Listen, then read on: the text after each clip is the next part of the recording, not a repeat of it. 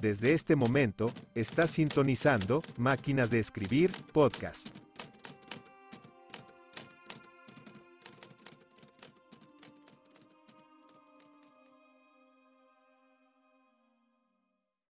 Bienvenidas y bienvenidos sean a este nuevo episodio de Máquinas de Escribir Podcast. Aquí les saluda Conde Ormur en grata compañía. Estamos con el amigo Rodolfo Maldro. Buenas, ¿cómo andan? ¿Todo bien? Estamos tomando té. eh, Mal este- hecho. Porque eh, Rodolfo juraba que el agua estaba hirviendo y resulta que no. Así que es un té algo, Está caro, está caro el gas, algo entonces. diferente. Está caro el gas, entonces yo vi que vi, so- sospeché que esa agua estaba hirviendo, la tiré en el té y quedó, quedó como quedó. Este de durazno quedó horrible. Té de durazno, ahí está. Tiene como un sabor, estoy como tomando un- una especie de jugo entibiado. está bueno, Me quedó, está me bueno quedó. igual. Pero no se puede quejar el conde porque lo recibí con, Con- con, ah. con po- ¿Cómo- eh, cómo se llama eso? pan dulce de Ah, chocolate es eso. Pan dulce de chocolate. Yo no puedo comer porque yo estoy a dieta, lo traje por vos. Ah, bien, bien. sí, está bien, es muy rico. La verdad, gracias. Eh, este es un, un episodio bastante curioso porque eh, no estamos en, en ninguna cafetería. De hecho, estamos en los aposentos, en la mazmorra, en la, en la famosa mazmorra, ¿eh? La Sí. famosa mazmorra de Maldor. Tengo, tengo el agrado de conocer el sitio. Ya era hora, después de tantos años de amistad conde, que no conozca la mazmorra. Hay, hay como, sí, la verdad, es- hay una cantidad como de trofeos, les podría decir si le tengo que hacer como una especie de descripción. Yo diría como trofeos porque me hace pensar en algo así tan valioso, ¿no? Y hay una cantidad de, de objetos eh, que hacen referencia tanto a la literatura, tanto al cine y tanto a los videojuegos, porque veo que tenés una cantidad de, de cassettes de tipo de, Sí. de videojuegos arcade. No, Eh, tengo, tengo, tengo las consolas, tengo Super Nintendo, Ah, ¿sí? Nintendo 64, Nintendo, eh, Wii, tengo PlayStation 2 que está ahí, PlayStation 1, PlayStation 3. He, he jugado, he jugado alguna cosa, no, no, puedo, no puedo decir que mi vida haya sido aburrida, porque he jugado se mucho en nota, realidad. se nota. He jugado mucho. Tenés además eh, figuras diferentes de Cthulhu, por ejemplo hay una bastante grande, eh, con, con un realismo bastante considerable que está interesante. Es- Me gusta el color que tiene, ¿no? Ese Es- verde. e- esa figura lo que es en realidad Sí. es, la, es la emulación del... En el cuento de la llamada de Cthulhu de, Lovecraft, en- la historia comienza con que alguien encuentra un ídolo, una especie de ídolo alienígena, que es una estatuilla, y te la-. Lovecraft incluso la, la dibujó, hay un dibujo de mano de Lovecraft de cómo Ah, era, no y es esa estatuilla. No, Así, no el que lo hizo siguió el- las instrucciones, y es una alcancía en realidad, ¿verdad? qué Es una bien. alcancía, los dos. Ah, el xenomorfo también es una alcancía. Sí, porque hay, hay una cabeza de, de xenomorfo de, de- Una mamá xenomorfo. referenciando. ¿Cuál de las películas de Aliens sería, no? Creo ah, y esa tiene el cráneo medio humano metido en la cabeza. Ya creo que esa es la. Eh, eh, no me acuerdo. ¿Esa es la 2? No me acuerdo. Eh, Aliens. Sí, es la 2. Pues, no, no sé, puede ser, sí, no me acuerdo. Es la que el bicho le hace un agujero en la nave y si se lo absorbe, le chupa y lo tira para afuera. Puede ser, puede ser, no me acuerdo. Estoy bien. seguro, ese es el, el enemigo. Creo que era la 2 o la 3, pero bueno. Es probable. Después, bueno, sí, tiene eh, unas películas, por ejemplo, de Rambo, Sí, la trilogía. la trilogía de Rambo la caja. ¿Qué más? Vemos a Aragorn en su versión Montaraz. Acá en casa hay mucho. eh, Con mi novia somos muy fans de, de Señor de los Anillos. Creo que fue una de las cosas que nos, que nos unió Que nos en primera más, ¿no? instancia. Y bueno, tenemos una cantidad de cosas. Podríamos tener más si no fuera porque Nave no- se- vendió muchas de las cosas que tenía, ¿no? Si no, estaríamos llenos de cosas de the Rings. y Nai vino de, de Venezuela. Cabe, vino de cabe Venezuela. aclarar, ¿no? Sí, señor. Eso tiene que ver con el tema de tener más o menos cosas, porque cuando- te vas a otra tierra, quieras o no. ¿cómo Necesitas pagar las cuentas, no tenés trabajo sí. y bueno. ¿Y cómo haces con tanta carga, además? No, también, también, pero bueno, no, lo de Nike fue un, factor económico, ¿verdad? Sí. Eh, necesitaba la plata y vendió y, y bueno. Y algún día recuperaremos si es que tenemos seguro. ganas y si no, es lo que tiene. Las cosas van y vienen, Conde. Las cosas son... Seguramente. Los afectos es lo único que, que, que uno tiene que valorar en la vida. Las cosas materiales son cosas, ¿verdad? Sí, los afectos es lo que transgrede. Tal cual. Eh, hace, hace poco, y esto ya es una, una- un modo de confidencia y un poco de, de confesión hacia, hacia ustedes que nos están escuchando, porque tuvimos la- una desgracia paralela con, con el amigo Rodolfo, que se nos escaparon unos felinos amigos que teníamos como familia, porque para nosotros los animales son familia.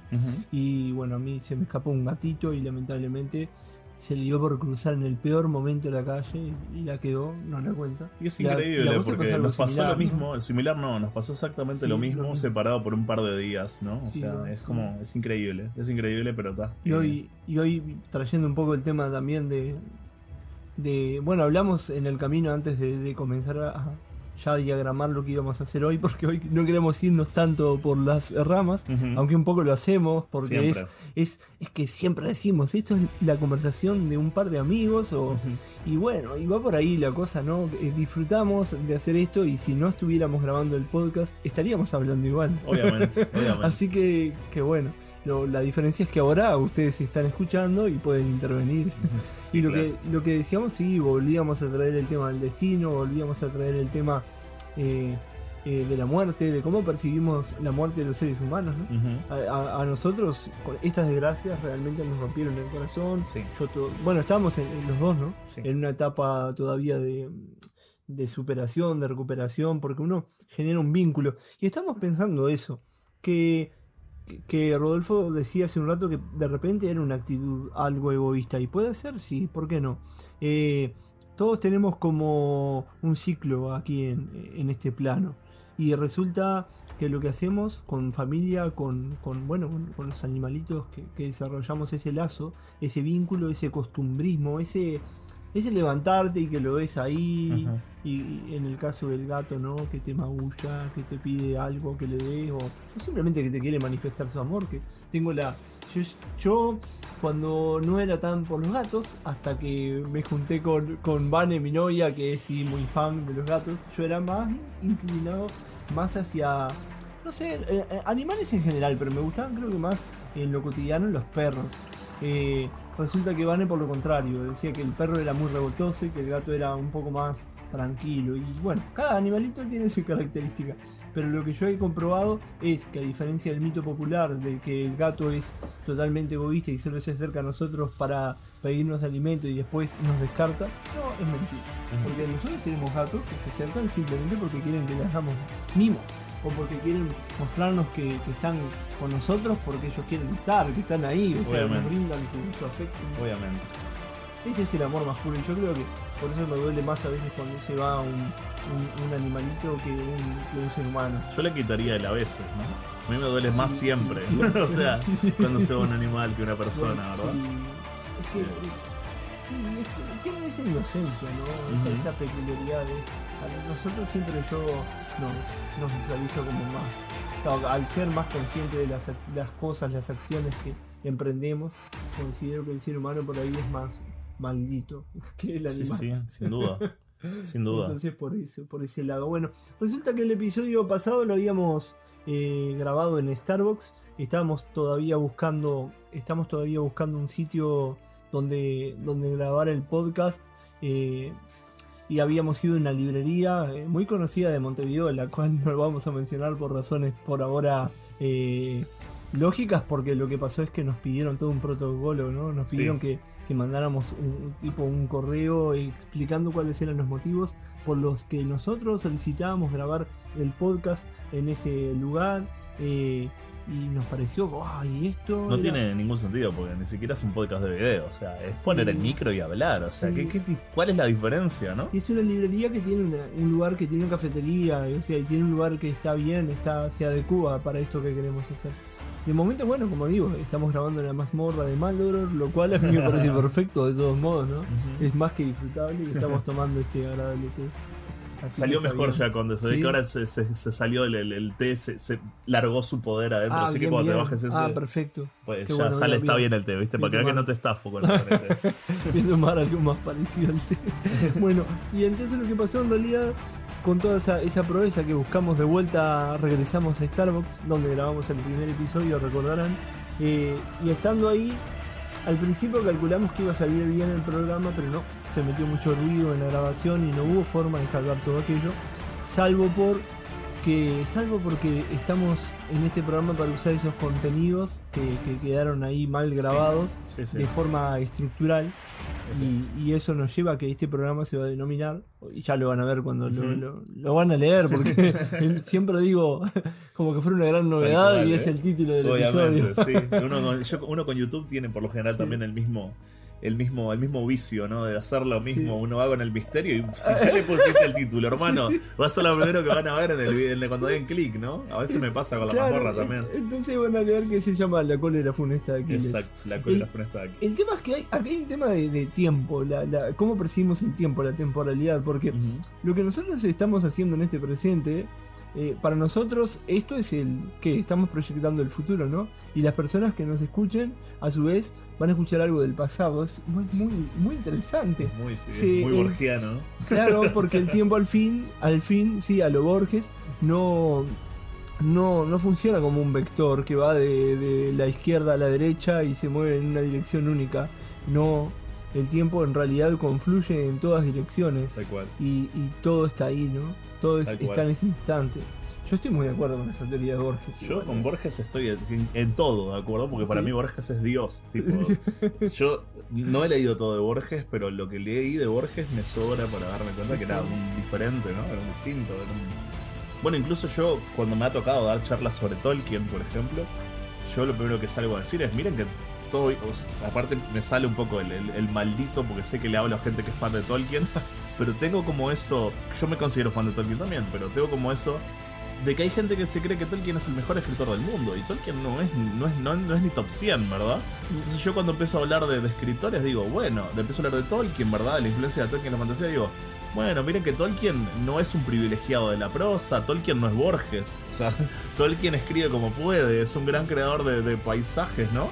Es un gran creador de mundos, pero como narrador Tolkien hace agua, hace agua muchas veces, ¿verdad? Y yo ahora que estoy releyendo El Señor de los Anillos, la comunidad del anillo, cada vez me doy más cuenta de que Tolkien hace agua como narrador. Eh, te deja a medias, uno espera una descripción a veces de un personaje y nunca te lo describe, y la historia avanza y nunca describió el puto personaje, y uno dice, hermano, ¿cómo me tengo que imaginar ese personaje si vos no me lo describís? Es como que tiene fallas, tipo, fallas muy evidentes Tolkien al narrar. Eh, no sé por qué, a veces es como que a medida que más lo leo, más me doy cuenta de eso. A, mí, a mí me rechinó algo en el Hobbit, por ejemplo. Yo ahora El Señor de los Anillos lo voy a comenzar en breve, voy a terminar de leer unos libros que tenía pendientes. Siempre, siempre se acumulan libros pendientes. Obviamente. Y, y ya retomo. Eh, lo, que, lo que estoy pensando es, es justamente esto que me estás diciendo de las fallas narrativas de Tolkien. Porque, por ejemplo, me pasó en el Hobbit que se contradice en, el mismo texto el narrador. eh, que en realidad, ¿quién sería el narrador? Porque es un narrador eh, omnisciente que, Sí. que- que no, pero no, no, no tiene, o sea, no es un personaje. Es No, no. un narrador omnisciente. Es, es extraño el juego que hace Tolkien, porque en realidad es un narrador omnisciente y posteriormente la historia le da le da el título de narradora a, a Bilbo, A Bilbo. ¿verdad? Es como que es- en realidad El Hobbit es el libro que escribe Bilbo de sus memorias luego de que termina su viaje, ¿verdad? Su aventura. Y es como que en realidad no, no- cuando uno lee no siente que está leyendo algo escrito por Bilbo realmente. Uno entiende que es un narrador omnisciente común y corriente, ¿verdad? Porque siempre está hablado en tercera persona, no hay una, una presencia de una primera persona. cual, tal cual. Eh, y, y de hecho no funcionaría bien si fuera.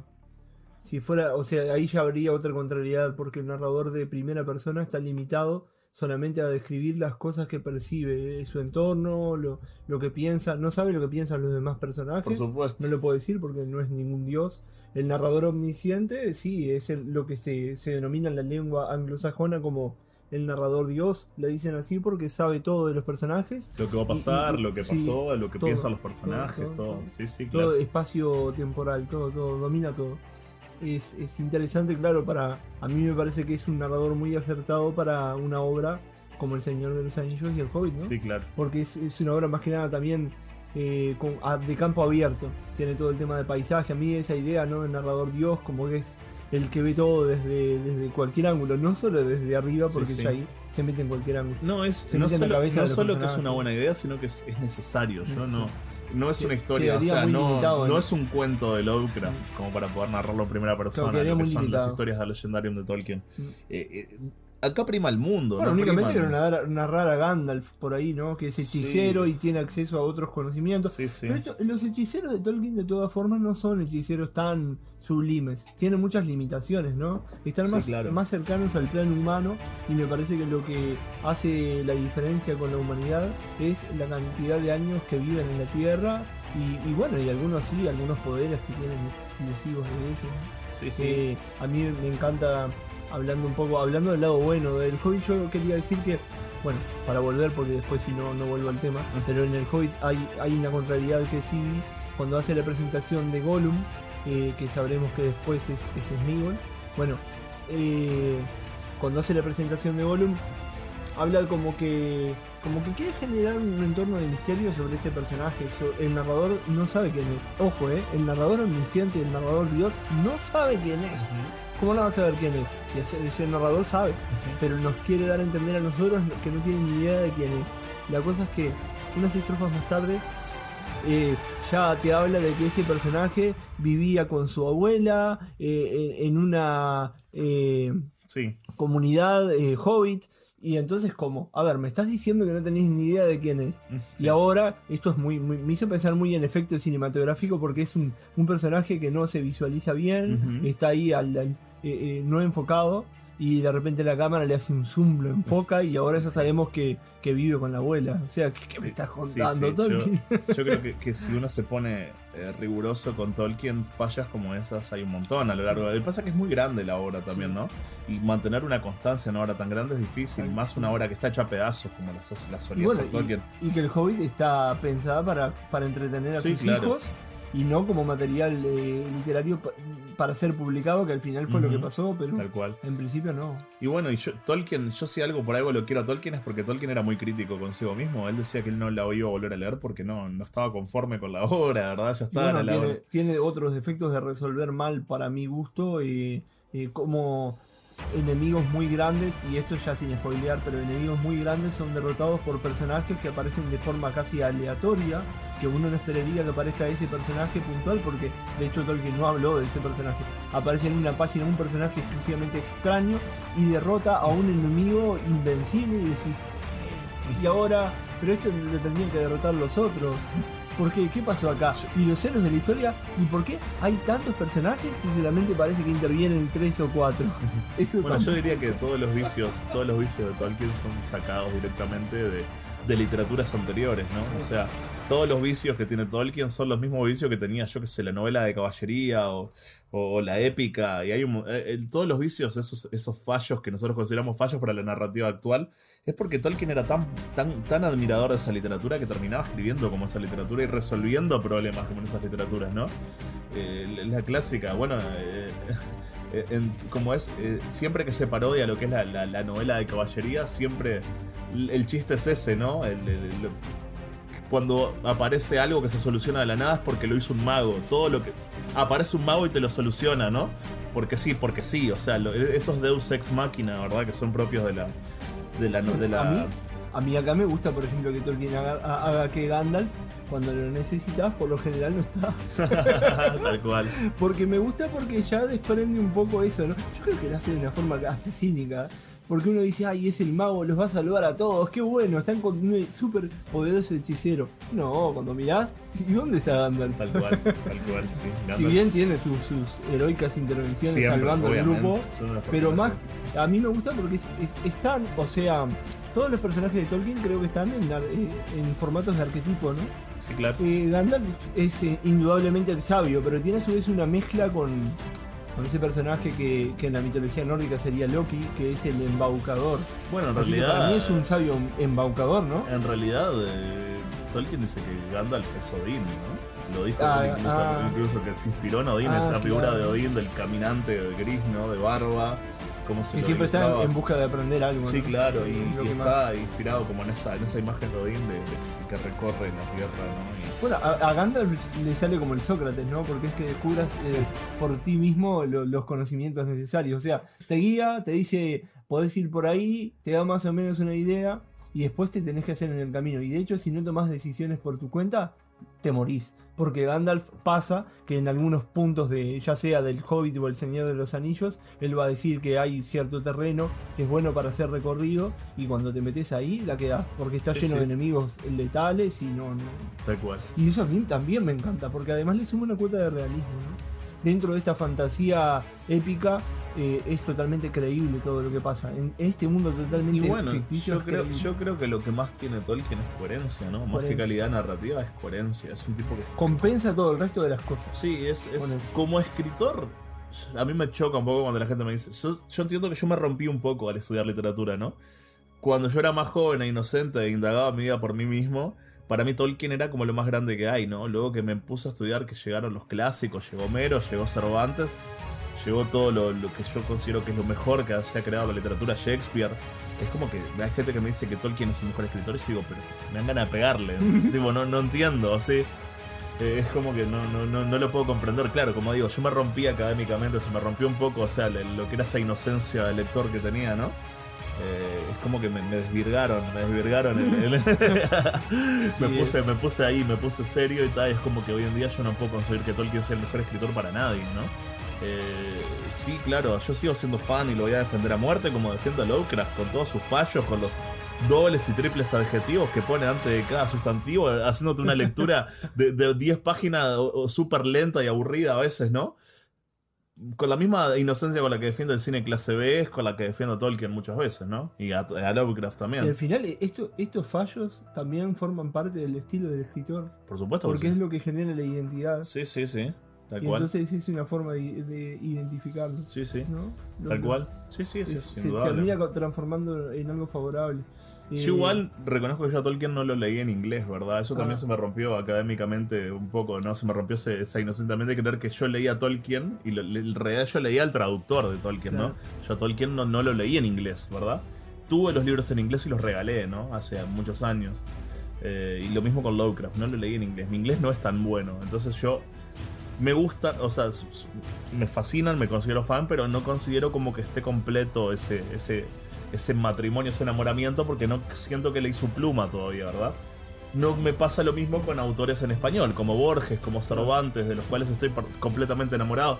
Espronceda, por ejemplo, Lope de Vega, que son gente que con el español hizo lo que quiso, Francisco de Quevedo.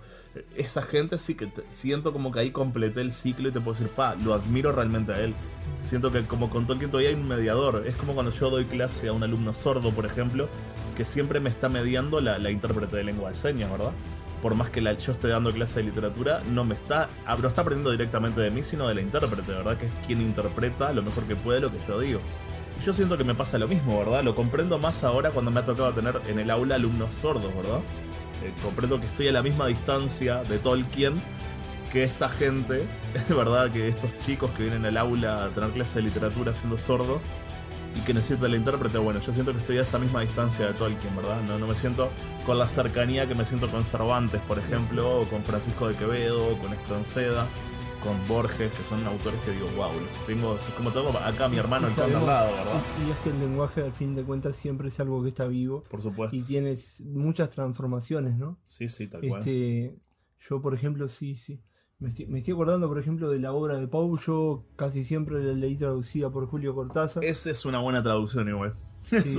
De- Y- porque está, Julio Cortázar es un gran escritor, porque muchas veces los, los traductores son traductores, pero Julio Cortázar es un, aparte de ser un traductor, es un genial escritor. O sea, ¿quién Claro. mejor para traducir una obra que otro escritor, no? O sea, que puede comprender la sutileza, la sensibilidad, el estilo. Lo que quiere transmitir el autor, cual, la imagen que genera, ¿no? Tal esa esa tet- tetricidad de Edgar, Edgar Allan Poe que la puede, la puede plasmar muy bien.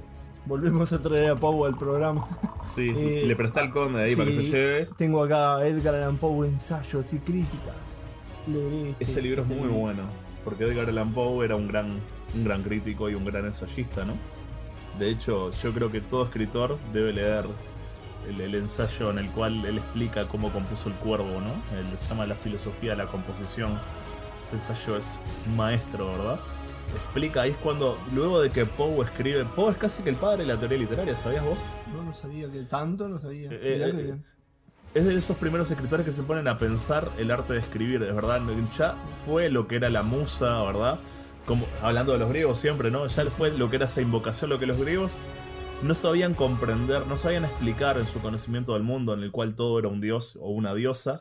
Ellos entendían que las palabras venían a través de ellos a través de una diosa o de una musa, ¿no? Posteriormente Edgar Allan Poe dijo, no, esto es ingenio y creatividad, esto es mi talento, ¿no? Y ahí fue cuando desarrolló. Posteriormente también gente como Roland Barthes y otros críticos teóricos de literatura, estructuralistas, eh, luego de que nace la lingüística como ciencia y la lingüística se aplica al estudio de la literatura, dirá Roland Barthes que gente como los griegos lo que estaban describiendo al decir la musa era referirse a lo que es el sistema de la lengua, lo que los lingüistas llaman el sistema de la lengua, es decir, elogiando el poder de intuición de los griegos de la antigüedad, de poder comprender de que en realidad están hablando del sistema de la lengua, de lo que la lingüística recién describiría en el siglo XIX, ¿no? Ahí vemos el avance de, de raciocinio que tenía este pueblo griego en el siglo VIII, siglo VII, siglo VI, siglo V antes de Cristo alcanzando la plenitud artística, ¿no? Nada menos. Nada menos. Hay una, pregunta muy antigua que dice de dónde vienen las ideas de los escritores. Y, es, interesante porque cada escritor tiene su propia concepción. Sí, claro. Y, bueno, y ahí tenemos a Poe que se hace cargo de, sí mismo y dice que es de su propio ingenio. Bueno, y, eh, y, Poe lo que tiene que, es que es totalmente mecánico. Cuando uno lee ese, que es, ese ensayo y uno entiende cómo Poe buscó el sonido, el, el, Nevermore, porque generaba angustia en que lo escucha. Es todo lo que pensó el sonido, todo, todo, todo. Es increíble. Lo, todo, cómo es el, que te descoloque, que un cuervo te hable. Pensó todo, cosa por cosa. Y obviamente esto influenció no solo a escritores de cuentos, a cuentistas, sino a poetas, ¿verdad? Por ejemplo, Baudelaire, gran fanático de, Edgar Allan Poe, incluso eh, Baudelaire fue quien tradujo los cuentos de Edgar Allan Poe al francés, ¿verdad? Lo mismo que pasa con Cortés. Yo estoy aprendiendo francés, y deseando terminar eh, de dominar la lengua para, leer eso. Bueno, y Baudelaire compone su poesía al igual que Poe, utilizando este, esquema de composición de Poe para el cuervo, Baudelaire compone su poesía, ¿verdad? Es increíble cómo los genios se, se retroalimentan entre ellos, ¿no? Totalmente. Y, la importancia de Edgar Allan Poe, que llegó incluso a Río de la Plata, a nuestro, a nuestro amadísimo Horacio Quiroga, ¿verdad? Que también ideó su, su decálogo del cuentista, ¿no? Otro más que se sentó a pensar en base de Poe. ¿Qué 10 cosas tiene que tener un cuentista para crear un cuento realmente efectivo, no? ¿Qué 10 cosas tiene que tener? ¿No, te acordás del decálogo? no, primero tenés que tener un maestro, por ejemplo, puede ser ah, Poe, puede ser Rudyard Kipling. Luego dice que no adjetives en vano, que busques el adjetivo preciso y que luego te, que no, no adjetivas en mano, pero que cuando encuentras el adjetivo que es el que es, que no lo sueltes y otras cosas que no me puedo acordar, pero lo estudié ah, mucho en realidad. Qué interesante.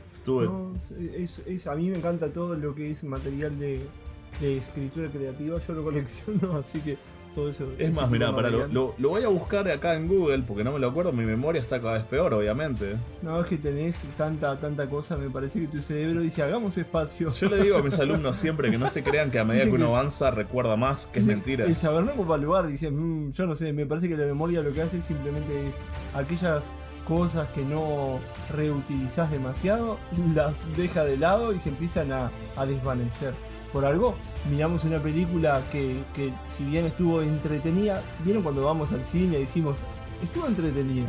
Pero uno no espera que solamente entretenerse, espera que le deje algo más. Yo digo, si es una buena película la vuelvo a ver. Y si solo la veo una vez, entonces ya no me deja nada. Y bueno, y mi cerebro se convence de que eso realmente no le aporta y empieza a decir, olvídate de lo que pasó, total. A los años veo la película como si fuera la primera vez y digo, hay escenas que me suenan, como si yo lo hubiera visto. no, yo, con los años he, empezado a apreciar el cine que no me aporta. Tipo, es como que, cuando uno más se va metiendo en terrenos académicos y demás, necesita darle descanso al cerebro y ver cosas que no tengas que pensar, cosas que no te aportan nada, por el simple hecho de mirarlas, ¿no? Ahí es cuando empezás a mirar las películas de, Marvel, como miro yo. Es como decís, wow, mirá, pochoclo, entretenimiento por el, por el mero entretenimiento. Y acá lo tengo, mirá, Conde. Horacio Quiroga, el decálogo del perfecto cuentista, ¿no? Número uno, cree en un maestro, Poe, Mapasant, Kipling, Chekhov, como en Dios mismo. Dos, cree que su arte es una cima inaccesible. No sueñes en domarla, Cuando puedas hacerlo, lo conseguirás sin saberlo tú mismo. Muy interesante el consejo, ¿verdad? Creer que el, arte de, nuestro ídolo es inalcanzable y no hay que soñar en, en ser como él. En el momento en el que lo alcanzaste, te vas- no te vas a dar cuenta, ya vas a estar ahí. 3. Resiste cuanto puedas a la imitación, pero imita si el influjo es demasiado fuerte. Más que ninguna otra cosa, el desarrollo de la personalidad es una larga paciencia. 4. Ten fe, ciega, no en tu capacidad para el triunfo, sino en el ardor con el que lo deseas. Ama tu arte como a tu novia, dándole todo tu corazón. 5. No empieces a escribir sin saber desde la primera palabra a dónde vas. En un cuento bien logrado, las tres primeras líneas tienen casi la importancia de las tres últimas. 6. Si quieres expresar con exactitud esta circunstancia, desde el río soplaba el viento frío, no hay en lengua humana más palabras que las apuntadas para expresarla. Una vez dueño de tus palabras, no te preocupes de observar si son entre sí consonantes o asonantes, ¿verdad? ¿Vos querés expresar esto? Bueno, no hay más palabras que estas simples para expresarlo. Luego vos preocupate si quedó lindo, si son consonantes, asonantes, como dice él, ¿verdad? 7. No adjetives sin necesidad. Inútiles serán cuantas colas de color adhieras a un sustantivo débil. Si hallas el que es preciso, él solo tendrá un color incomparable. Pero hay que hallarlo. Me encanta cómo lo remata. 8. Toma tus personajes de la mano y llévalos firmemente hasta el final, sin ver otra cosa que el camino que les trazaste. No te distraigas viendo tú lo que ellos pueden o no les importa ver. No abuses del lector. Un cuento es una, es una novela depurada de ripios. Ten esto por una verdad absoluta, aunque no lo sea. Me encanta como es maestro como lo escribe. 9. No escribas bajo el imperio de la emoción, lo que hablamos de Poe y de la creatividad mecánica para crear, ¿verdad? No escribas bajo el imperio de la emoción. Déjala morir y evócala luego. Si eres capaz entonces de revivirla tal cual fue, has llegado en arte a la mitad del camino. Yo quería citar esa justamente. 10. Estaba ahí. No pienses en tus amigos al escribir, ni en la impresión que hará tu historia. Cuenta como si tu relato no tuviera interés más que para el pequeño ambiente de tus personajes, de los que pudiste haber sido uno. No de otro modo se obtiene la vida del cuento. Esos son los 10 consejos de, de Quiroga para, para ser un perfecto cuentista y yo creo que son perfectos, ¿verdad? Son 10 consejos que son perfectos. A mí lo que siempre me llamó la atención es ese tema de cómo él, cómo él se rehúsa a ser un escritor modo poseso de su propia inspiración y, y dejarse ir, ¿no? Tal en cual. ese trance que tan, tan adorado ha sido durante muchos años por diferentes escritores. Y en realidad Quiroga lo que dice es que te resistas a ese trance y que seas Tal más, más frío, ¿no? Más, y, y seas capaz de dominarte y, y concebir esas mismas ideas que te vinieron A en mí un estado eso de... lo que dice. Dice eso justamente, que Sí, sí. cuando estés emocionado no escribas, que la dejes morir y que luego trates de evocar eso sin emocionarte, es decir, tratar eso que sentiste emocionado, revivirlo para escribir, pero sin estar bajo el influjo de, ¿verdad? Es Es fantástico. bastante, sí. Y creo que hay un poco de certeza. Yo soy un poco flexible igual con eso, porque por ejemplo, otra de las cosas, otro de los consejos que dan muchos escritores es que, que un que- escritores que dan a otros escritores, ¿no? Que, o escritoras, que uno ande con un cuaderno de notas, que tome apuntes, que no pierda ninguna idea, porque cada idea, por más miserable que parezca, realmente tiene un peso importante. Sin embargo, Gabriel García Márquez decía que él no apuntaba nada y que si realmente era una buena idea, entonces se iba a volver a acordar. Tal cual. Tal cual. Yo creo que muy alejado no estaba. Pero no, yo, yo con el tiempo me di cuenta que si no anoto las cosas cuando me las acuerdo, eso lo decía la Iseca también. Gran escritor argentino, la Iseca. Decía que cuando uno tiene la idea hay que escribirla porque uno se la puede olvidar y pasa seguido. Y es verdad. Eh, hay veces que uno se olvida y no Sí. puede volver a evocar eso que, que No. pasó por su mente en un momento. Eh, A, a mí me sirve mucho porque yo lo tomo como un boceto de lo que voy a construir después. Entonces me sirve muchísimo. Yo soy muy arcaico en eso porque utilizo cuadernos, eh, lápices, gomas, sacapuntas. De hecho me gusta más que, que una lapicera porque no me gusta estar tachando y la goma siempre sirve para borrar. Que no es que no me haga cargo de mis palabras. ¿no? Una vuelta hicimos una, pequeña broma porque yo estoy en un taller literario, la tribu, a quien les aprovecho a, a saludar. y con uno de los chicos del taller, Pedro, me decía, estábamos escribiendo ahí, eh, haciendo un ejercicio que consistía en, eh, había unas palabras que nos había dado nuestro guía, en este caso Alberto Galo, a quien le mando también un abrazo muy grande, y dice Alberto que bueno, que usáramos esas palabras a ver qué, por asociación libre, que terminábamos gestando ahí en ese papel. Entonces, en un punto le digo yo a, Pedro, le digo, Pedro, mirá, traje goma. Y él me dice, jamás, no me retractaré de mis palabras. Entonces me dio mucha gracia y hasta me hizo reflexionar, porque dije, mmm, eso quiere decir la goma, ¿eh? el, significado que le damos a las cosas, ¿no? Ahí hay una vieja frase también que creo que esta le dijo Tim Harp Ecker, que en realidad es un empresario que escribe, nada que ver, pero el tipo dijo algo muy interesante, que dice que nada tiene significado excepto el que nosotros le damos. Es verdad. Sí, sí, ¿no? cada uno tiene su propia percepción de las cosas, por eso eh, cuando, cuando nosotros estamos en una conversación, a uno le pasa una cosa que es la misma que le pasa al otro, pero cada uno tiene su propia interpretación. tal cual. Eh, bueno, yendo de, nuevo al título, aunque estamos eh, un poquito ahí alrededor de, esto, ¿no? todo lo griego, pero yendo de nuevo al título de la, la cólera funesta de Aquiles, eh, estuve leyendo un poco a ver ¿quién, quién sería Aquiles en sí, no? Porque a grandes rasgos sé que era un, héroe griego, pero ¿qué más? Y entonces, eh, esto está variando siempre según quién cuenta la historia. Hay muchas personas que cuentan la historia, no necesariamente es eh, Homero, hay, hay más gente que ha contado la historia de Aquiles en la antigüedad, ¿no? por supuesto, Homero se basa en el mito ya existente. Homero cuenta la, historia de, la cólera de Aquiles, pero no es el único mito de Aquiles que hay. lo que pasa es que la Ilíada de, es al final el libro más eh, representativo, el que hizo, el que hizo más eh, ruido, el que se hizo más famoso y el que sacó más la, la historia de este héroe que tiene una aparente única debilidad interesante esto, porque se supone que Aquiles es un héroe invencible que no puede ser derrotado en batalla porque está ungido por los dioses, si se quiere, vamos a decir eso. Eh, y hay una única parte donde no está ungido, que es en el talón, y que por ahí viene lo del talón de Aquiles, que termina después transformándose además eh, hasta en un término médico, ¿no? Eso de, el talón, bueno, viene ya el, tendón, de Aquiles. Lo transforman un poco y ya se hace el tendón. Pero ya viene un poco a hacer esa referencia. Imaginen qué tanta fuerza ganó este mito que llega hasta estos días y se incorpora inclusive a nuestra, a nuestra medicina. Bueno, yo diría que no, es solo, no solo lo de Aquiles, en realidad todo lo grecolatino es, es lo que nos forma, lo que conforma nuestra lengua, lo todo, todos los términos. Nosotros nacemos con los griegos en realidad somos, somos descendientes de los griegos, aunque no seamos griegos de, nacionalidad, ¿no? Culturalmente somos descendientes de los griegos porque vivimos en ciudades, punto. O sea.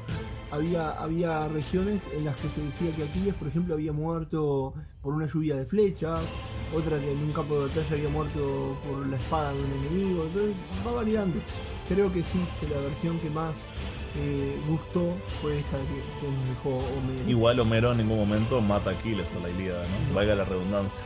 Interesante, porque la Ilíada se concentra en la cólera. Exacto. ¿Y por qué Aquiles siente esa cólera?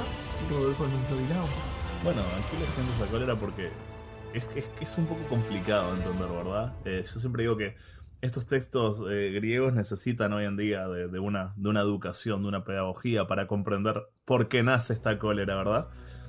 Tenemos que remontarnos a lo que es la edad micénica, ¿verdad? Un mundo conquistado, dominado por grandes nobles terratenientes que eran los héroes de la antigüedad, ¿verdad? Se llamaban los aristoi, lo que significaba los mejores, ¿verdad? Lo que era la lengua esta de, helénica. Y de ahí viene incluso la palabra de hoy en día, que nosotros decimos aristocracia, viene de los aristoi, de los nobles griegos, ¿verdad? Y bueno, resulta que los héroes eh, conforman su heroísmo, es decir, son héroes porque son figuras colectivas, es decir, un héroe es héroe porque sus iguales, los demás lo reconocen como tal, ¿verdad? Tiene una imagen pública que sostener un héroe, por lo tanto, un héroe forja su imagen pública en base a sus hazañas, en base a lo que conquista, en base al botín que gana en batalla, y eso hace que los demás lo reconozcan como tal. Por lo tanto, ese botín que gana, esas cosas que conquista, esas hazañas son parte de su nobleza, de lo que en griego se dice arete. esas excelencias que lo hacen un aristoi, un noble. Y bueno, resulta que Aquiles... eh, eh, no sé, hubo un ruido y me asusté, perdón. no, no fue nada. Fue una oveja, no muy. No, no. ¿Fue una oveja? Tal cual. "Eh". Bueno, muy, es, es como la, la- la banda sonora para hablar de la Ilíada, justo, ¿no? Bueno, y resulta que, que bueno, que, que la Ilíada comienza eh, mostrándonos eh, esta escena, ¿verdad? La cual eh, la guerra de Troya ya está muy avanzada eh, y el bando de los aqueos ya ha conquistado varias ciudades, las que son alrededor, eh, las ciudades circundantes de Troya, sin poder obviamente atravesar lo que son los muros de Troya, ¿no? En ese momento lo que nos dice, la- lo que nos dice el, el- poeta, la musa, ¿verdad? Es que eh, en el campamento de los aqueos se presenta un sacerdote llamado Crises, ¿verdad? Sacerdote del dios Apolo, el cual trae un inmenso rescate para pedir la liberación de su hija Criseida, ¿no? Eh, la cual había sido tomada como botín por parte de Agamenón cuando tomó la ciudad de Crisa para abastecer el ejército aqueo, ¿verdad? En las cercanías de Troya. Y bueno, resulta que en el código de conducta de los héroes, cuando un suplicante se acerca con un rescate, por el código de conducta ético de lo que es un noble, un aristoi griego y un héroe, hay que respetar al que viene a suplicar y más si viene a ofrecer un rescate, porque los suplicantes son eh, sagrados para Zeus, son, le pertenecen a Zeus, ¿verdad? Por lo tanto, faltarle el respeto a un suplicante es faltarle el respeto directamente a Zeus, ¿no? Y bueno, resulta que Crises, un sacerdote de edad avanzada, mucho más viejo que estos héroes, que Agamenón, que Aquiles, ¿no?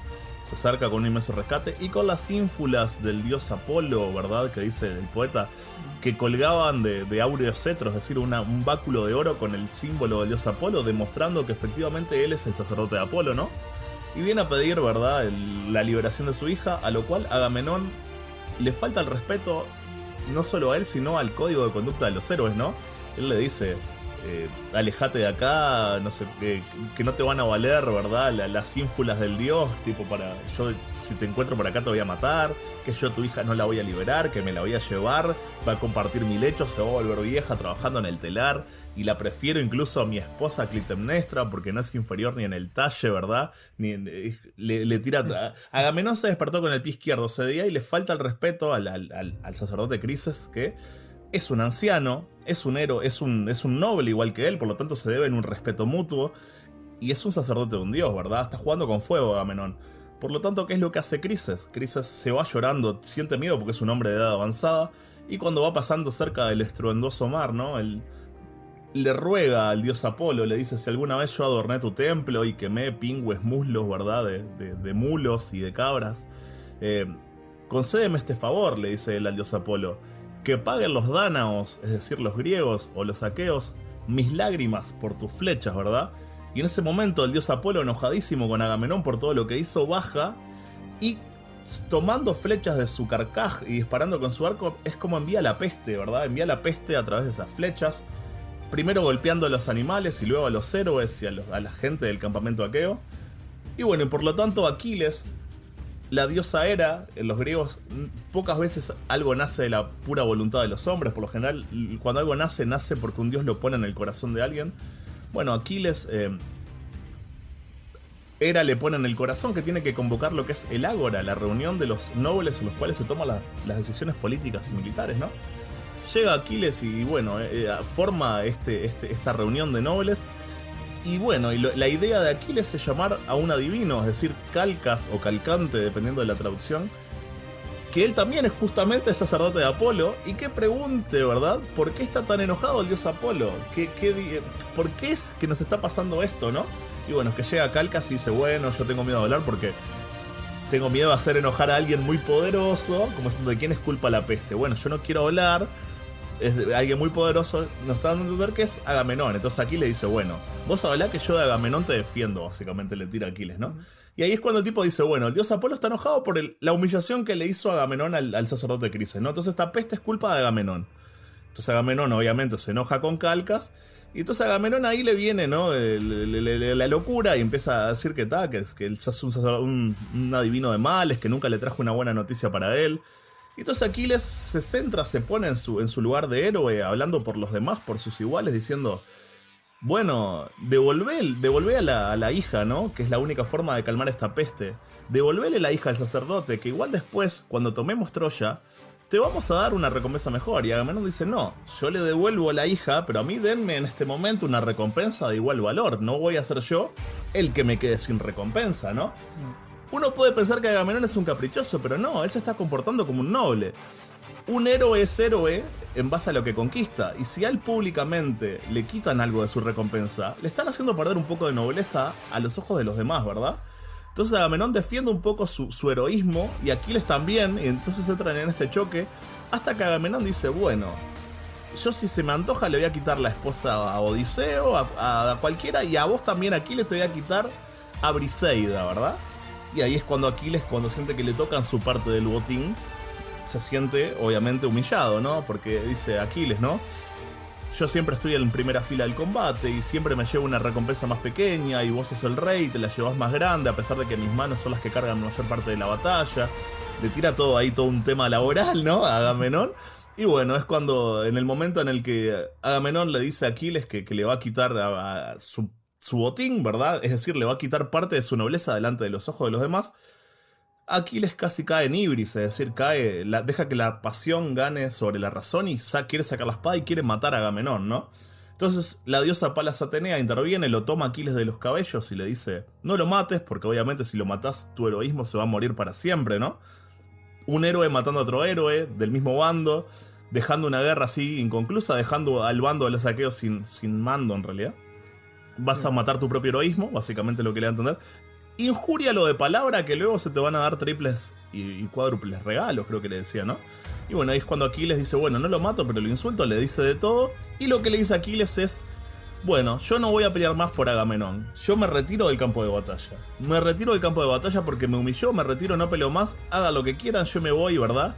Me voy ahí, me voy a, a mis barcos y me voy. Punto. Resulta que esta es la cólera de Aquiles, la que lo aleja del campo de batalla, el enojo en el cual casi cae y se aleja del campo de batalla. Lo que luego va a resultar en que, porque Aquiles se aleja del campo de batalla, matan a Patroclo, su mejor amigo, ¿no? Y ahí Aquiles entra en la segunda etapa de la cólera, a buscar a Héctor por haber matado a Patroclo, ¿verdad? Y ahí es cuando Aquiles va, reta a Héctor a un combate singular. Obviamente pasan un montón de cosas en el medio, no es que esto están así. Lo mata a Héctor y luego, ¿qué hace Aquiles? Se lleva al cadáver de Héctor, no permitiendo que el, cadáver del héroe eh, reciba lo que son los rituales funerarios necesarios para llegar a, la otra vida en mejor condición, ¿verdad? Se lleva el cadáver y le hace de todo al cadáver, ¿no? No te lo explicita, pero es obvio que, que lo judea, que le hace de todo a ese cadáver. Y bueno, y Aquiles está en ese enojo hasta que posteriormente llega Príamo, padre de Héctor, se cuela en el campamento aqueo, ruega por el cadáver de su hijo y Aquiles ve reflejado en Príamo a su propio padre. Y bueno, ahí es cuando Aquiles accede a devolver el cadáver de Héctor, la cólera de Aquiles se calma y la Ilíada finaliza. Básicamente creo que ese es un buen resumen. Mm. Eh, no sé si, si me faltó algo. cuando... Totalmente, me gusta lo coloquial que, lo expresas. totalmente. Sí, sí. Eh, hablábamos también en, el episodio frustrado, hablábamos también, por ejemplo, una cosa lleva a otra, como todos nuestros episodios verán, irán, y, y terminamos también hablando de nuevo de, Cortázar, y terminamos hablando de Los Reyes, que fue un libro que él hizo, que es, es un poema heroico, un poema narrativo heroico. Una, una epopeya, digamos, Que lo que termina haciendo es una reversión del famoso mito del Minotauro. Eh, y para quienes no tengan mucha idea, bueno, lo que resulta es esto, que hay un minotauro, que vendría a ser en la historia, eh, según los griegos, el, monstruo, el tirano, al que se le ofrecen jóvenes y doncellas en sacrificio para que ese minotauro sacíe su hambre y su sed, eh, ya de carne, de sangre, ¿no? Con esas personas. Eh, y ese minotauro está en un laberinto y el dueño de todo esto es Minos, que es un rey muy tirano, pero a lo, a lo que pasa, lo que pasa en el mito original es que llega un, héroe, llega Teseo a rescatar a Ariadna, que está prisionera de, de Minos y del Minotauro, y, se la quiere llevar, y entonces lo que pasa es que acuerda a Teseo que si él vence al Minotauro, eh, se la puede llevar a ella y que tiene que volver a su tierra con las velas blancas del barco y que si vuelve con las velas negras quiere decir que entonces cayó en batalla Y, y hay todo un tema ahí, ¿no? Es muy interesante porque eh, el simbolismo que tiene esto de las velas, el acuerdo del príncipe Teseo con su padre, que su padre espera con ansias el regreso de su hijo y, y así spoileando todo, ¿no? Porque nosotros no creemos en los spoilers en sí. ya vamos a decirles que eh, sí, Teseo vence al Minotauro, que en, en la historia original sería el tirano, eh, se lleva a Ariadna, utiliza un hilo. Eh, yo al final me confundo porque como leí la versión de Cortázar en donde es Ariadna, que en la versión de Cortázar se llama Ariana, ella le da el hilo a Teseo para que no se pierda en el laberinto y pueda regresar después, eh, ya que él lo ata en la, en la entrada, ¿no? Bueno, en realidad en la historia original no sé si era ella que se lo daba, pero supongo que sí, porque tiene un gran peso esto, ¿no? Que sea la, la- la mujer amada en este caso, porque más allá de ser la, clásica doncella en peligro y el héroe que va a pelear contra el, el monstruo y vuelve, ¿no? Eh, supongo que, que va un poco por ahí. La cosa es que la cosa es que el padre de Teseo espera las velas blancas que nunca las- yo no sé si es que Teseo se olvida o qué, ¿no? Pero no se les pone a la, la- nave las velas blancas, le quedan las velas negras. Entonces el rey decide suicidarse porque dice, mi hijo murió, ¿no? ¿Qué voy a hacer? Y la queda. Eso- ese es el tema con los griegos. Es muy dramático, ¿eh? Bueno. Siempre se va el drama. Son, bueno, los griegos inventaron la tragedia, ¿no? O sea, es, es- es básicamente obvio que sí. Bueno, dice la, la- la- la crítica literaria dice que la Ilíada es, es una proto-tragedia en realidad. Que la tragedia, el germen de la tragedia nace en la Ilíada. Y bueno, y posteriormente explotará en obras como, yo qué sé, Edipo Rey, Antígona. Sí, sí, Eh, me acordaba de Edipo Rey. eh, bueno, el tipo que se enamora de su madre sin saberlo, ¿no? Y en después realidad no es que se enamora, ¿verdad? Se la gana en Sí. resolviendo, liberando al pueblo, ¿verdad? De la esfinge de lo que era Ah, la pide como un trofeo, ¿no era? Claro, en realidad el trofeo por, por liberar, por responderle La la adivinanza la, del héroe, a la esfinge era casarse con la reina, ¿verdad? Volviendo al concepto ese de recompensa del héroe. En, en la versión de los Reyes de Cortázar, por ejemplo, el Minotauro es el incomprendido, es el poeta. Y Teseo es, en realidad, el, es el sistema, el ajusticiador, el, el que viene como a poner las cosas en su sitio. Me gustó mucho el símbolo. Es un, es un libro, la verdad, fascinante, en especial por las imágenes que nos va transmitiendo Cortázar y ese diálogo constante entre estos personajes tan diferentes entre sí, cada uno defendiendo su propia postura. Hay un en, el libro de Cortázar hay un Teseo que exige que el Minotauro lo enfrente y lo que pasa es que está ese héroe Teseo que exige el enfrentamiento, quiere quiere realmente eh, sudar eh, y sangrar y viene como esa ansia, no, yo tengo que pelear y vea después, supongo que tiene que ver con lo que va a contar después, de, de cómo venció al gran monstruo, ¿no? Y resulta que este Minotauro le dice que no, que él no tiene ninguna necesidad de demostrar nada, ni pelear, y que si él fue hasta ahí a matarlo, y bueno, lo matará, pero que nadie se va a olvidar del Minotauro, que a fin de cuentas tiene una memoria mucho más larga que la de que la del mismo Teseo, ¿no? Como que lo reta, como diciendo, tu héroe quedarás en el olvido y yo seré recordado por todos los hombres y mujeres que viven en este pueblo. Y es como algo, ¡guau! me deja me deja eso, ¿no? Este, me gustó así mucho ese, ese giro que da en la historia y realmente es cuando el Minotauro que pasa lo mismo porque la queda, uno piensa, ah, qué mal que se murió. En la historia original uno dice, bien Teseo, en esta estás deseando todo el tiempo que Teseo sea el que estire la pata. Tal cual. Es así. Yo no leí, no leí esa obra de Cortázar, prometo hacerlo en algún momento, pero no, no, no. He leído muy poco de Julio Cortázar en Sí. realidad. Es un debe que tengo. Sí, yo, yo soy muy eh, seguidor de sus cuentos, tengo toda la colección de cuentos. Eh, a su vez un poco de las novelas, ¿no? Tengo todavía para terminar la vieja y querida Rayuela, que siempre la comienzo y la largo y después vuelvo porque no me acuerdo de algunas cosas, o, o sí me acuerdo, pero quiero, quiero entrar más en contexto y me pongo a leer del principio y llega un punto que es el libro inacabable. ¿no? Bueno, yo, viste que yo estoy, estoy cursando una maestría en la Universidad de la República. Y, bueno, uno de los cursos era sobre boom latinoamericano. Y lo tuve que abandonar porque tengo nulo conocimiento de, de Cortázar, de, de, García, de Gabriel García Márquez y demás. Entonces dije, bueno, voy a hacer como hacía cuando estudiaba en el IPA. Me voy a leer todas las novelas una semana. Y no pude. No, fue demasiada literatura para mi cerebro.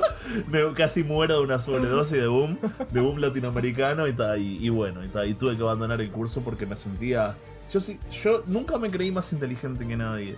Pero no hay cosa que me gusta, me hace sentir más incómodo que ser el peor de la clase. Es como que en el IPA yo estoy acostumbrado que siempre me iba muy bien, siempre era el que iba estudiado todas las clases.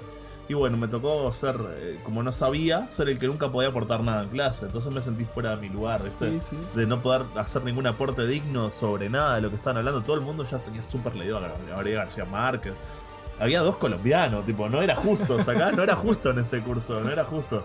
Dos colombianos hablando de Gabriel García Márquez, tipo, yo no tenía nada para aportar y tal, y me, me ganó y me retiré. Me, me- Yo creo me que son todo- eh, estos escritores que, que se les dominó boom, yo creo que como decía Cortázar. Sí, es un fenómeno más- editorial más el claro, es un- una idea que tuvieron las editoriales para poder vender a más, más escritores, más libros y bueno, No, y- metieron a todos en un conjunto. No, no solo mandar más escritores, más libros, sino poder exportar esa literatura latinoamericana a otros, Sí. a otros países, ¿no? Sí. Por eso es el boom latinoamericano, es tipo, mundo, mira lo que está pasando en América, todos estos escritores que han surgido, ¿no? Sí, sí. Es Como básicamente generando eso. todo eso, ese Sí, sensacionalismo. Fue eso mismo. ¿eh? Y, y bueno, y la mayoría de ellos tienen un punto en común de estos escritores, sí, que, que tienen cierta complejidad en la obra, más que nada por, por todo el trasfondo de la obra. Pero son libros que yo considero que hay que leerlos cuando uno tiene ganas de leerlos y no obligado a leerlos. cual. No, que si no, no los disfrutás. No los disfrutás. Yo casi muero en no, el asimi- intento. no asimilas nada tampoco. No, no. A mí me, me- me pasaba cuando hago- to- tomo un libro en mis manos y digo, lo tengo que leer para hacer tal cosa, lo preciso más como una herramienta que como un disfrute. Y digo, bien, lo voy a leer rápido. No, no hay forma. No, no. Estoy leyendo, tengo que volver sobre mi- las páginas del libro porque no entiendo qué me quieren decir. Me pasa todo ese tipo, Tal todo cual. ese tipo de cosas. Eh, bien, tocamos todos los ítems de este programa al final. Sí, señor. Así que si hablamos de la cólera, hablamos de los reyes, Hablamos de los reyes, de la Hablamos- cólera. Hablamos de Tolkien. hablamos de Tolkien. Ah, no dijimos un. Sí, hablamos en rasgos generales de la obra de Tolkien, solo que no esta vez comparándola como en el episodio pasado. ver, nos habíamos con- una comparación de la hostia, ¿eh? La comparación buena que hicimos. ah, De la épica antigua Sí, con, sí, con la con- obra de Tolkien y bueno, y- bueno, pero hablamos un poco de que los vicios de Tolkien son heredados de esa épica, Es ¿no? verdad, es verdad. Eh, Y ahí sí hay un. Tolkien decía que. Tolkien mismo era que decía que él nunca leía un poema épico o, o un cantar, ¿verdad? De gesta, una epopeya sin la intención de escribir uno propio, ¿no? Y yo creo que en parte eso es notorio, que Tolkien, yo siempre tengo un chiste que siempre digo que Tolkien como escritor es un gran lingüista, ¿no? Un gran estudioso de la lengua. Y bueno, y Tolkien mismo dice al principio de Señor de los Anillos que en realidad él escribió su obra para fundamentar la existencia de las lenguas de élficos, de, elf- de elfos que ya había inventado, ¿no? Toda la historia solamente para- porque él como lingüista creía que la lengua no podía existir si no había alguien que la hable. Y él creó a estos pueblos para que hablen las lenguas que él había inventado, ¿verdad? Él ya las lenguas las creó primero y luego creó las historias, ¿no? Eh, ahí ves, su cerebro trabajaba distinto, trabajaba como el cerebro de un universitario, un lingüista, y obviamente. la importancia que le daba al, al territorio. Porque a fin de cuentas, hoy nos acordábamos más temprano, antes de comenzar a grabar, por ejemplo, sobre lo- la ayuda de Christopher Tolkien, uno de sus hijos, eh, que le ayudaba a elaborar los mapas. Y qué tan importante eran al final para Tolkien, padre y para Tolkien hijo, el tema de la presencia de los mapas en la, en la obra. Entonces quiere decir que él, y de hecho esto lo comentaste en el podcast que no se grabó, o sea que se grabó mal, y lo voy a traer porque me pareció interesante que al final lo que hace Tolkien es hacer un énfasis en más en el territorio que en los personajes. Sí, todo el tiempo. todo el tiempo. Sí, sí, claro. Y como te digo, ahí su cerebro está pensando como, el, como lingüista, ¿no? Porque los lingüistas creen que, que, bueno, que era la época, ¿verdad? El, Tolkien está casi ahí, casi que. No te digo que en el inicio de la lingüística, pero está cerca. Y bueno, y la lingüística también tiene eso, ¿verdad? De, de- del estudio de lo que es la- el, pueblo que habla la lengua y la, lengua como, como marca de territorio, en realidad, ¿verdad? Que eso, ese concepto de la lengua y nación eh, son como van de la mano. Y Tolkien eso lo, lo tiene muy claro porque es un lingüista, ¿no? Es un, más que un escritor, es un lingüista, ¿verdad? lo que, es lo que es, Tolkien es un lingüista. Y por eso es que este, a, a los demás escritores de fantasía quieren hacer lo que Tolkien hace y no les sale, ¿verdad? Quieren ponerse, se piensan que escribir fantasía es poner nombres raros al azar, ¿verdad? Nombres raros de lugares así, de personajes y al azar.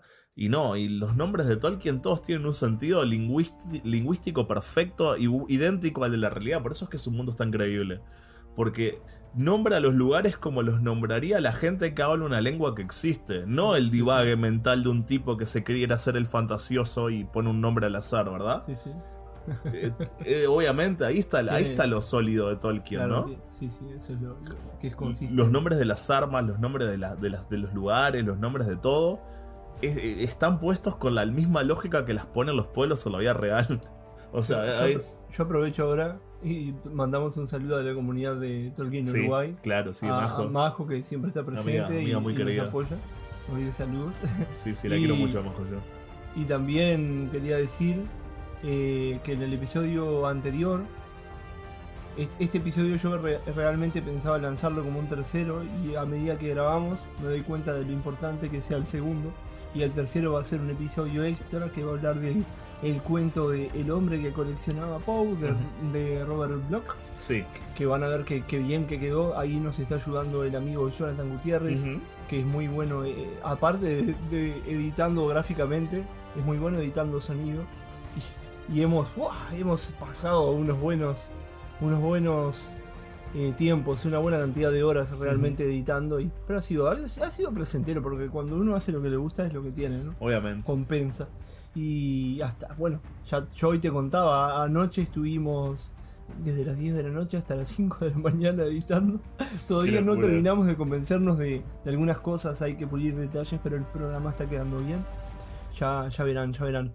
Y, y quiero aprovechar porque en el episodio anterior había dicho que quería hablarles de una aplicación que habían lanzado para es- escritores, que en realidad lo que promueve es eh, la creatividad, porque propone diferentes eh, sistemas de creatividad para eliminar el famoso bloqueo del escritor, en el que yo sinceramente no creo mucho, ¿eh? Pero yo sé que vos a veces me decís, Rodolfo, Yo estoy bloqueado que, que el estoy- soy un 99% escritor del bloqueado, tiempo. me dice. Sí, Pero sí. es que en realidad yo pienso que uno. Sí, el escritor se alimenta de todo. De todo tipo de emociones y acontecimientos. Y de lo que lee y de todo. Todo el tiempo estamos como una esponja. Estamos siempre absorbiendo. Todo tiene que ver con todo al final. Pero de todos modos yo considero que eso de frustrarme y no escribir. Ah, no me sale nada. Y bueno, no, no será tu momento para hacerlo, pero me lo tomo más como un capricho, ¿no? Como allá sea el capricho de el, el querer escribir o el capricho de no querer hacerlo. el cual me parece perfecto porque nadie tendría que hacerlo por obligación. Con-. Considero que llevar la disciplina de, de escribir a un nivel mecánico y quedarse en eso mm, no, no sería disfrutar. Y a fin de cuentas uno puede disfrutar haciendo tantas otras cosas. O sea, si yo pienso eso, ¿no? Es algo tal vez muy básico, pero si no lo disfrutas, entonces no lo hagas. Y no es, ya lo que sea, lo que sea que estés haciendo. Es como, es como, me acuerdo del poema aquel de Bukowski, ¿no? De, ¿Cómo era? ¿Quieres, así que quieres ser escritor, ¿cómo se llamaba? Mm, es muy bueno, es muy bueno. Se llamaba así, ¿no? A ver, déjame que lo googleo. Es verdad, Que, que- Bukowski. que dice exactamente lo que está diciendo vos, ¿no? Algo muy similar, si no me acuerdo mal. Están esas características, sí. Sigo comiendo este, este rico Eh, el el pan, pan, pan no, dulce. pan, es un pan. Así que quieres ser escritor, se llamaba el poema, ¿verdad? Que es que dice, ¿cómo es que dice? Ahora acá lo tengo. Léelo, léelo. Así que quieres ser escritor de Charles Bukowski, ¿no? Si no te sale ardiendo de dentro, a pesar de todo, no lo hagas. A no ser que salga espontáneamente de tu corazón, y de tu mente y de tu boca y de tus tripas, no lo hagas. Si tienes que sentarte durante horas con la mirada fija en la pantalla del ordenador o clavado en tu máquina de escribir buscando palabras, no lo hagas. Si lo haces por dinero o fama, no lo hagas. Si tienes que sentarte y reescribirlo una y otra vez, no lo hagas. Si te cansa solo pensar en hacerlo, no lo hagas. Si estás intentando escribir como cualquier otro, olvídalo. Si tienes que esperar a que salga rugiendo de ti, espera pacientemente. Si nunca sale rugiendo de ti, haz otra cosa. Si primero tienes que leérselo a tu esposa, o a tu novia, o a tu novio, o a tus padres, o a cualquiera, no estás preparado. No seas como tantos escritores, no seas como tantos miles de personas que se llaman a sí mismos escritores, no seas soso y aburrido y pretencioso, no te consumas en tu amor propio. Las bibliotecas del mundo bostezan hasta dormirse con esa gente. No seas uno de ellos, no lo hagas, a no ser que salga de tu alma como un cohete, a no ser que quedarte quieto pudiera llevarte a la locura, al suicidio o al asesinato, no lo hagas. A no ser que el sol dentro de ti esté quemando tus tripas, no lo hagas. Cuando sea verdaderamente el momento, y si has sido elegido, sucederá por sí solo y seguirá sucediendo hasta que mueras o hasta que muera en ti. no hay otro camino y nunca lo hubo. Es hermoso, boludo. Es hermoso, mal. ¿Ves? Y por gente como Bukowski que yo no me puedo considerar escritor, por más que me han publicado alguna que otra vez. Y siento que, que cuando me obligo a hacerlo lo hago bien. No, muchas veces no siento que me nazca de la forma en la que siento que le nacía a él. Y, y bueno, y es por eso que Bukowski para mí siempre será Bukowski, ¿no? Por más que con sus fallos, con su, con su rebeldía adolescente, con el tema de la, de la, de la, de la verdad, de lo que era la prosa y de, de esos ataques que le venían que decía que Shakespeare era una mierda y, y esas cosas, ¿no? Tipo, para mí Bukowski siempre tendrá eso que lo hace auténtico, Tiene un ensayo que se llama Shakespeare nunca lo hizo. Está pasado, sí. Los títulos que, que buscaba Bukowski son tan ingeniosos. Sí, verdad. sí, sí. Las campanas no doblan por nadie. Sí. Tremendo palo a Hemingway. Sí, sí, me Cosas acuerdo. así, ¿no? Sí, sí, es muy exacto. bueno. Bueno, hoy es el Día Mundial del Turismo. El, el episodio pasado dije que era eh, otro, otro día. El día del sexo oral, que era Conde. el día del sexo oral. Porque decía que como formaba el 6 con el 9, que el 69, Ah, qué bizarro. Bueno, hoy, hoy es un día un poco más eh, en otro en otro ángulo, ¿no? Viene con, con el turismo y es, es, es raro, porque hoy miré, es el día de algo hoy. es, es 27 de septiembre de- de- del 2021, o septiembre, como se le quiera decir. Sí, sí, yo, yo Y- tampoco sé bien en cuál quedarme. Nunca me quedé, claro. La cosa es que dije, ah, mira, qué interesante. Y me puse a pensar, ¿a dónde irías? ¿A dónde irías? ¿A dónde irías, Rodolfo? De- de- ¿A dónde irías? ¿A Realmente, si tenés que elegir un, un lugar, ¿qué país te gusta? ¿Qué región? Escandinavia. ¿En, en qué época? Por- Porque acá no hay límites de nada, ¿eh? Uf. Si es por épocas, es difícil la pregunta. Hay muchas épocas y, o sea, hay muchos cruces de lugar y época a los que me gustaría ir. No puedo quedarme. Si me decís un lugar hoy en día, te digo Noruega o Suecia, punto. No, no hay otra. No hay otra cosa. Si- Tenemos una gema que te hace que te viajes en el tiempo. Exacto, si ya me empezás a venir con cruces de espacio y tiempo, ahí, ahí se me complica mucho. Porque me gustaría caminar, de verdad, ser un caminante, un flaneur en las calles conjunto- de las calles que caminó Baudelaire, ¿verdad? Ah, Es- es- es- y me gustaría ser, no sé, eh, me gustaría también, cómo no conocerle, el- quizás eh, Alemania en la Edad Media o Grecia en la época clásica. O tantas cosas que no, no podría, o sea, no, no sé, se me Por complica. eso precisamos la gema del tiempo. ¿Verdad? La, la- la Inglaterra isabelina, eh, ver lo que era el teatro de Shakespeare en persona, eh, el siglo de oro español, ver, conocer a Cervantes, a Lope, a Francisco de Quevedo. A mí me encantaría, pero necesitaríamos además otra gema, la, la, la gema de la invulnerabilidad. ¿Y cómo se Invulnerabilidad. Eso, eso, me tranqué. Claro, porque a ver, viajes en el tiempo Sí. y de repente decís, ah, qué bueno, estoy en medio de un campo de batalla y están sonando unos cañones. Qué heroico, ¿no? Y te agarra un cañón y no la contás, Y quedás ahí. Entonces hasta ahí el viajero en el tiempo. Tal cual. Tal Me, cual. me interesa mucho el tema de en la literatura, en el cine, sí, el tema de la presencia del viaje del tiempo siempre me, me intrigó. Siempre que veo una, una nueva propuesta, me quedo ahí cautivado. Tengo pendiente Dark, que no la terminé de ver. No la el vi. primer episodio y dije, ah, lo veo después. No la vi, no Hoy la no vi. estoy muy de ánimos. No y la vi, podés creer. ese día lo dejé. Lo- la terminó viendo mi novia la serie, me dijo que está impresionante, que cómo me puedo perder eso. La vio mi profesor de literatura. Alberto Galo me dijo que estaba realmente buena, que la viera, pero que él sinceramente había disfrutado de la primera temporada y que el resto no compensaba, era más un- una cosa media No loca, media rellena. Suele pasar.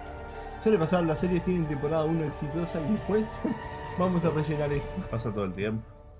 Pero parece que tenés que ver las otras temporadas para comprender el- como, como la historia, ¿no? Si no queda muy, muy va. Así que por ahí se hace necesario. Y bueno, habrá que ver esa serie si un día la comentamos. sí, yo la, la empecé a ver, me acuerdo, hace mucho tiempo. Y no, no la seguí, no la continué nunca, ¿verdad? Eh, como otras tantas series que he comenzado y nunca he seguido. Y series que he terminado y me he quedado con ganas de más y nunca van a continuar. Como Bárbaro- Bárbaros, la, la de Netflix, la que cuenta Ah, nunca la batalla entre los germanos y los romanos, así, hablada también. Me mata, a mí me mata cuando en las películas o las series hacen el, el- yo le digo el efecto el, el efecto pasión de Cristo, ¿verdad? Que los romanos hablen en, en latín y que los germanos hablen en germano antiguo, así. Es, eso me puede, me puede mucho, así. Ver a los tipos vociferando, ¿no? Ah, y eso porque, bueno, La Pasión de Cristo fue dirigida por Mel Gibson. Mel Gibson, que es muy detallista. Él hizo Apocalipto y También. también, les, Sí, sí. les colocó ese lenguaje. Bueno, pero en Bárbaros tiene sentido, ¿verdad? Que, lo, que, que sea así como está escrita. Porque ¿qué es un bárbaro después de todo, verdad? Bárbaro es un término que viene de los griegos y los griegos le decían bárbaros a todo aquel, aquel que no hablaba griego, que hablaba una lengua que no era el griego y que para ellos lo que estaba diciendo era como algo, como un, un- como un farfullo, algo que no se entendía, un tipo... Quiere decir que es más eh, despectivo el término. No solo que es despectivo, sino que el término bárbaro es un- es- es- refiere a un factor lingüístico. Es decir, tiene sentido hacer una serie que se llame Bárbaros y que esté hablada con dos lenguas que son distintas, ¿verdad? Porque cuando el término bárbaro surge para referir a la persona que habla una lengua que es distinta a la tuya. No tendría sentido hacer una serie que se llame Bárbaros y que todos hablen en inglés, por ejemplo, ¿no? Ahí va. Ese factor de que el, el- de que el extraño siempre habla una lengua distinta genera un impacto fuerte. Es como, por ejemplo, una película de mierda, esta Pathfinder, ¿no te acordás? La de los vikingos que vienen a conquistar América y se pelean con los indios. Ah, Y que dejan- qué horrible película. Esa película es una garcha, pero, pero lo que está Que se queda uno, que se Claro, queda dejan un niño lo- vikingo y luego el vikingo se hace pelea por el lado de los, de los indígenas, ¿no? Y bueno, pero ¿qué es lo que está bien hecho de esa película? Lo que causa el efecto. Que está mal en realidad, porque en realidad lo- los indígenas hablan inglés, que es una lengua nórdica, ¿verdad? Que tiene raíz anglosajona. Y los nórdicos hablan en nórdico antiguo, pero el choque ese de escuchar al nórdico hablar en nórdico antiguo es como que a uno le, le- pega duro, ¿verdad? Ese, es como que la amenaza cuando habla una lengua que vos no conoces es una amenaza más fuerte, ¿no? Ver al tipo gigante que te viene a matar hablando algo que vos no entendés, ¿no? Porque obviamente que la lengua configura nuestro accionar. La lengua dura crea individuos duros, la lengua es nuestro pensamiento. Sí, sí. Y entonces cuando una lengua suena dura es porque agarrate mamita porque ese te viene a matar, ¿eh? ese no viene a jugar. Y, y bueno, eso es lo, lo que le rescato a esa película de, de porquería, ¿no? Que es una porquería, pero eso, eso está bueno. Ya la última que vi eh, hablando de película fue esa que traducida sería Maligno. Ajá, Malignant, la, la de James Wan. Y tuve diferentes sensaciones con esa película porque es una mezcla entre que cine tipo a lo, a lo novela negra, pero después entra entran en juego otras cosas, es un thriller psicológico, es algo de suspense, es algo de terror, tiene las cosas ya, ya entran en el absurdo, ¿no? Yo no la vi a la película, yo no la vi. ¿No? La tengo que ver en algún momento. Pero claro, lo que hace James Wan es Ah, pero, ah, mirá, yo pensé que la habías visto. No, no la vi todavía. He, he visto, he comentado con, Entonces no te voy a contar. ¿no? con No, no, sé, no importa. Yo ya, mi- mi- mi- el spoiler para mí ya no es genera verdad ningún que decíamos que el spoiler no Ya, ya murió. ¿verdad? Eso quedó, quedó Ah, pero pasado. sí no hay tanto que contar tampoco. Y, y bueno, lo que hace James Wan es un homenaje al cine italiano de esto, de lo que le llaman el giallo, ¿no? Los Sí. gialli, lo que es la, como si vos la novela negra, en realidad son historias policiales de un asesino. Sí. Y bueno, y él utiliza un montón de homenajes de lo que es el cine italiano de los 70, ¿no? Creo Por que- eso es que la película, por lo que me han contado, es hasta media sobreactuada, tiene Claro, música sí. como que te descoloca, como tienen las películas italianas de esa época. Y obviamente sí. le mete ese rollito sobrenatural, paranormal, que es lo que a James Wan le sale, ¿no? Los guiños a las películas clásicas o a estas películas de, puntualmente sí se notan. Y yo creo que por ahí le disfrutarías muchísimo. Sí, la voy a, Hay- la voy a ver. Hay. Ya aprovecho de saludar a la gente de las tres caras del miedo. Estamos en stand-by con las tres caras del miedo. En algún momento tenemos que volver. porque bueno, yo vi la película porque la habían recomendado. Sí, y, sí. y veníamos con aquella con una racha de mirar mal cine y dijimos, ¡ay, tiene que haber algo decente! bueno, empezamos a ver películas de los noventas, que para nosotros es el cine mejor conseguido hasta ahora. Yo no sé por qué, pero creo que es por el ingenio que tuvieron en ese tiempo. Puede ser. El humor de los noventas es un poco difícil porque, oh, sinceramente, yo digo, "Mm, qué ridículo, no lo entiendo hoy. No, pero- a mí me gusta, me pero- gusta. Leslie Nielsen me encanta, me fascina, la- lo lo bueno amo. es que me estoy acordando de las de Schwarzenegger y esas cosas, no sé. Bueno, la cosa es que la trama, cómo está armado todo, cómo está todo. eh, la realmente te atrapan las historias. Y no es necesario tanta. Tan, tanta cosa de efectos especiales que al final terminás en eso y bueno, ¿y qué más tenemos? Sí, hay, sí. hay para mí algo, algo importante ahí en esa época con, con ese tiempo. Y, y qué decía. Y bueno, que por eso vi esta película, que como, como parte muy negativa, podría decir, si quiero llevar una parte negativa, es que tengo una escena de artes marciales. De Sí, repente me- y de la nada, eh, que, que, esa- que eso lo advierten en las tres caras del Sí, sí, podcast, porque que realmente está, está ahí. Eh, porque claro, venimos en una historia que los personajes tienen vidas comunes, más o menos dramáticas, con bastante drama. Eh, y que de repente un personaje que lo veíamos con, con un perfil. Bueno, supongo que tiene que ver con, con, con la doble cara que aparece. Bueno, no, nada, lo dejo por ahí. Miren la película porque es que no me sale no spoilearla. La Y hay gente que se enoja, dice, no, me- me- no, no voy a escuchar más máquinas de escribir podcast porque hace spoiler de todo. Somos unos spoilers. Somos unos spoilers. Bueno, escúchenos por otras virtudes. No Y por sí, eso. No. obviamente. Eh, así que, que bueno, hasta ahí estamos. Sí, Eh, ha sido un gusto estar con, con ustedes obviamente. y nos estamos escuchando próximamente. Obviamente. Así que muchas gracias por estar. Bueno, un abrazo, chao y nos vemos.